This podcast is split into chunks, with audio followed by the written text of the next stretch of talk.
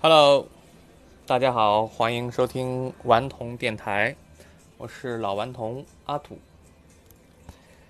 今天是世界著名的物理学家霍金去世两周年的日子，三月十四号。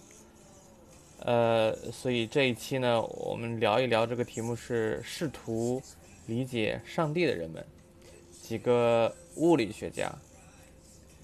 呃，因为我是学数学的，数学其实在学科上比较偏哲学，它会是从形而上的层面去构建一个世界。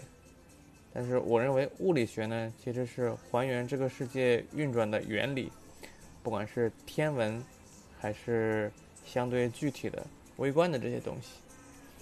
OK，因为我。就大概规划下来，我觉得在过去人类的历史上，会有一些不同的侧重，像从轴心时代开始，呃，那么那个时候是哲学家，啊，哲学家当道，不管是从苏格拉底、柏拉图、亚里士多德，他们，他们那个年代主要是从认知上先对这个世界有一个基本面儿。然后后来到了中世纪，就是到了宗教盛行。再后来到文艺复兴，文艺复兴主要是艺术家，艺术家来去主导从神回到人。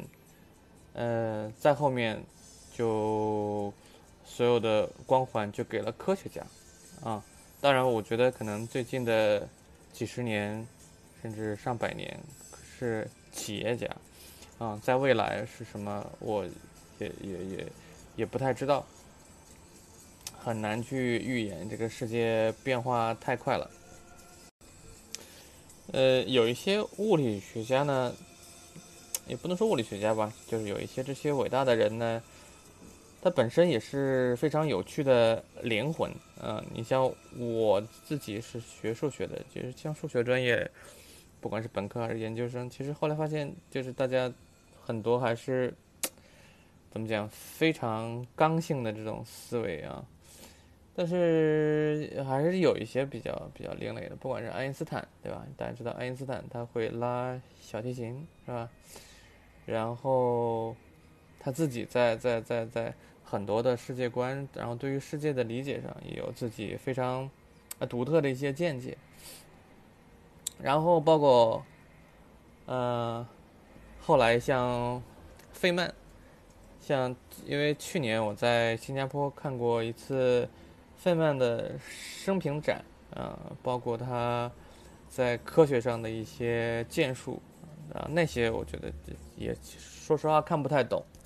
然后我觉得有两个东西我还是比较感兴趣的，一个是他他自己比较喜欢画画，啊，他经常会去画一些他的家人啊，嗯，自己啊，包括他的宠物啊。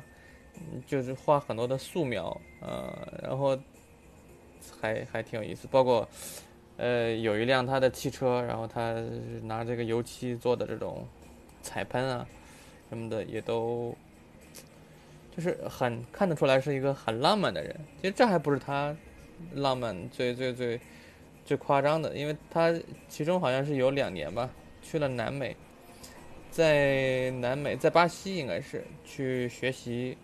呃，一种南美的这个这个鼓啊，他好像还有一个乐队，然后专门哎就是做音乐。我觉得这些人在思维上都是非常的多元化啊，包括包括这个霍金也是一样，霍金是一个是一个非常非常另类的人啊，就首先他。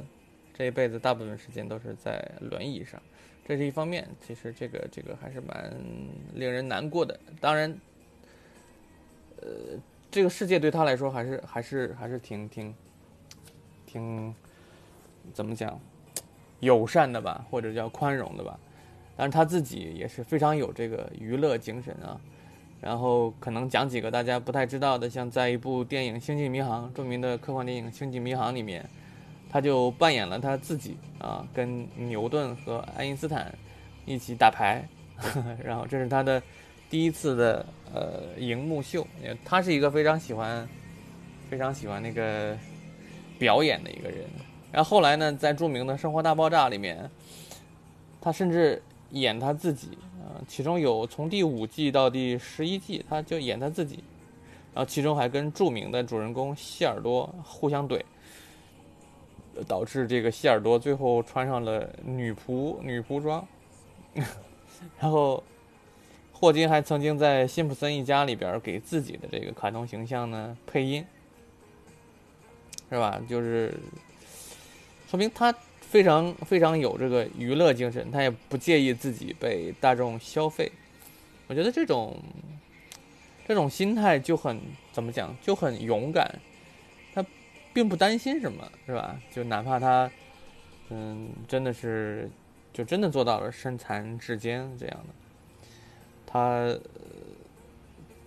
我觉得，就你像我早年大概中学的时候吧，就知道有，就是有一本书叫《时间简史》，啊，他写的，他其实是为是因为当时那个家里面比较困难，啊，他有三个孩子啊。所以说，他就写了一本书呢，来来赚钱，嗯，其实这也无可厚非嘛，就是我写本书，能能赚钱养活家人，对吧？呃，其实人都是需要一点一点的去往前走，先这个把生活满足了，再能够去实现伟大的目标，不能一上来就给自己特别大的下一个套。你像还有一个中国的伟大的物理学家。也是大家经常喜欢提及的，就是杨振宁。杨振宁今年，今年就得有九十九十八岁了，今年就得九十八岁了。大家其实走进那个怎么说呢？走进公众视野呢？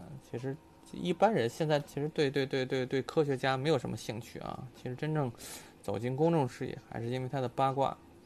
因为他就是娶了一个比他小若干若干岁的，比他小多少？他八十二的时候娶了二十八，五十四岁小五十四岁的翁帆啊，这样一个小女孩，小女孩五十四岁。像前两天我一个朋友开玩笑，他五十五岁，说如果他有幸能够像杨振宁一样娶一个翁帆的话，那这个时候他的未来的媳妇儿才一岁。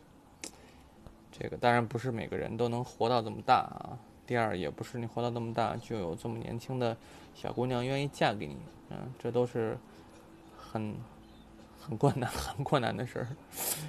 嗯，杨振宁呢，我觉得可能就他也很勇敢。我觉得，就他可能对于就爱情这个事情的理解，就就真的那。我觉得像这些科学家，就是他们如果不能坚持自己的话，他们是没有办法去做科学研究的，因为他前面全是黑的。那只有说，那我我对我自己的研究成果是足够相信的，那这同样意味着一种勇敢。像杨振宁老先生八十二岁的时候，可能绝大部分这这就八十二岁的就。放弃了，就不管是从生理上还是从心理上，这个事儿就已经认了，是吧？嗯，哎，对，还有一个我觉得特别有意思的就是我有一个认识一个澳大利亚人啊，是澳大利亚人在去年从新加坡回澳大利亚了，然后问他为什么回回澳大利亚，因为他已经六十五岁了，他说：“哎呀，他妈妈交了一个男朋友，他得回去看着点儿，让他妈妈这个注意身体健康。”然后我听了第一消息，真的第一消第一个反应是很，很就是很娱乐这种，我靠，就这种。第二反应是，哎呦，人家这八十多岁老太太还真的是也是很勇敢，对吧？就对于生活还是有追求。嗯，杨振宁呢，后来我就在 YouTube 上看了他的一些采访，包括他和翁帆一起，就是两个人还真的是能够。有有有那种高度的默契，那种默契还真的不是说我们看到一般的夫妻出来接受采访之间的那种生疏和客气。我觉得他们做到这样的深度真的是不容易。我觉得在这个年代，关系的数量，我觉得可能不稀罕吧，因为现在社交媒体，然后与人互动的频次，对吧，都会都会很多，信息量也会很大。你比如说，一个人知道很多东西，我觉得也都不稀奇；一个人认识很多人也不稀奇。但是真正能够实践到 “deep” 这个词，深度这个词，嗯，可能会越来越少，对吧？因为你在多和深之间，很多人就会去选择了多，包括关系也是一样。为什么亲密关系就大家会用一百个亲密关系来做到一百？然后其实更重要的是，你如何在一个关系里面做到一百？其实当我看到。比如说杨澜啊，还是其他的主持人去采访，呃，杨振宁和翁帆的时候，他们两个对于彼此的理解，就是还真的是全方位的，对，对于对方的期待，对方的接纳，就真的就是，还真的还是挺美的，有点出乎我的意料，就像两棵。共同生长的树一样，嗯，就是平等、理解、接纳。然后像昨天我看看一本老舍的书，里面讲到一句话，还是蛮让我蛮让我喜欢的，就是能够了解那些他没有说出来的那些话。我觉得这个就就很重要。这是才是一种深度的、深度的默契。嗯，最近看这个叫什么？嗯，说疫情结束之后的这个民政局排队都已经排不上了，就就是因为，嗯，如果没有疫情的话，可能很多人呢就这个在日常生活中其实可能会刻意去创造一些。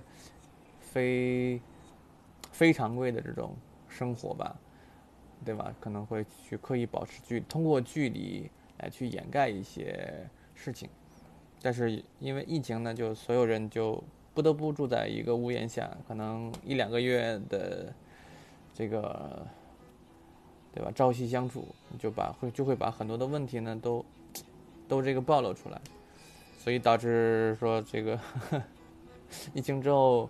干的第一件事干嘛呢？就是去离婚，然后说这个民政局的这个拿号都已经已经拿满了，可能很多的很多的这个城市都已经都已经开始这件事了。我觉得可以到年底的时候看一下二零二零年这个离婚的统计啊，应该会超出大家的预期，因为很多人会把原来没有想到的一些问题。那个都拿到台面上来说，是吧？然后我我我昨天在在那个红红板报上看了一个帖子，也特别有意思，就是说叫做如果你在活一次的话，你还会不会选择你的伴侣？哇，那个答案真的是令人太惊讶了，说。如果我不认识他的话，我就直接拿一个板砖，找一个没人的地方把他拍死。哇，所有的评论简直太要命了！你就大家可以搜一搜那个标题，就就基本上就是说，如果让你再活一次的话，你还会不会选择你现在的伴侣？我我我基本上看了几个就已经喷了。嗯，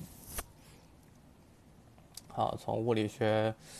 从物理学家八卦到这个最近的这个离婚潮，其实其实昨天老舍那那篇小说，其实重点讲的呢，也也也是也是婚姻制度这个东西，就是里边的主人公呢，他的那种情感的枯竭是来自于这种来自于这种婚姻的长度吧，就是这种长度可能。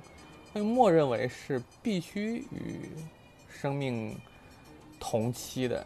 其实，当一个怎么说呢？这个